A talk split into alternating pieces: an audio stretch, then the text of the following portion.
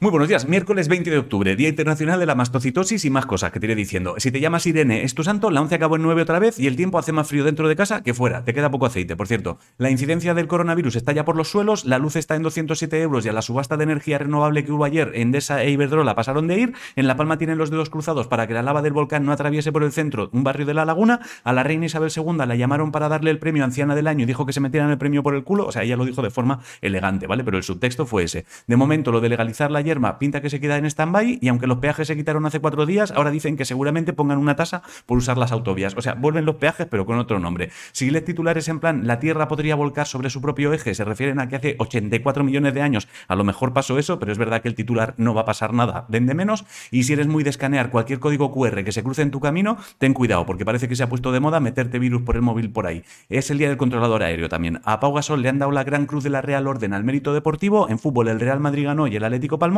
Y de la NBA no te digo nada, porque si no me dirás, me has hecho spoiler. El mundo del cómic hoy está contento porque ayer se aprobó una movida para reconocer el valor artístico y editorial que tienen. Si leíste La cara norte del corazón de, de Dolores Redondo y te gustó, que sepas que la productora que hizo ayer Harry Potter, que hizo ayer Harry Potter, me cago en mi puta vida.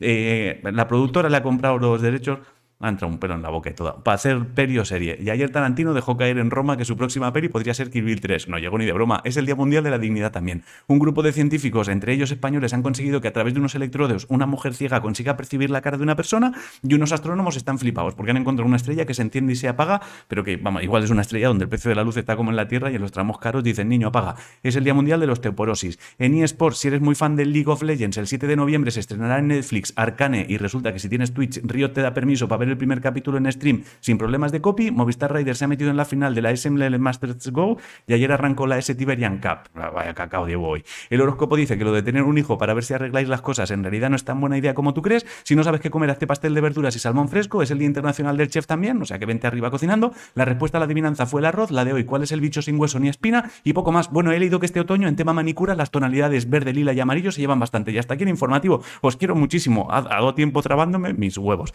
Os quiero muchísimo, no entiendo hoy.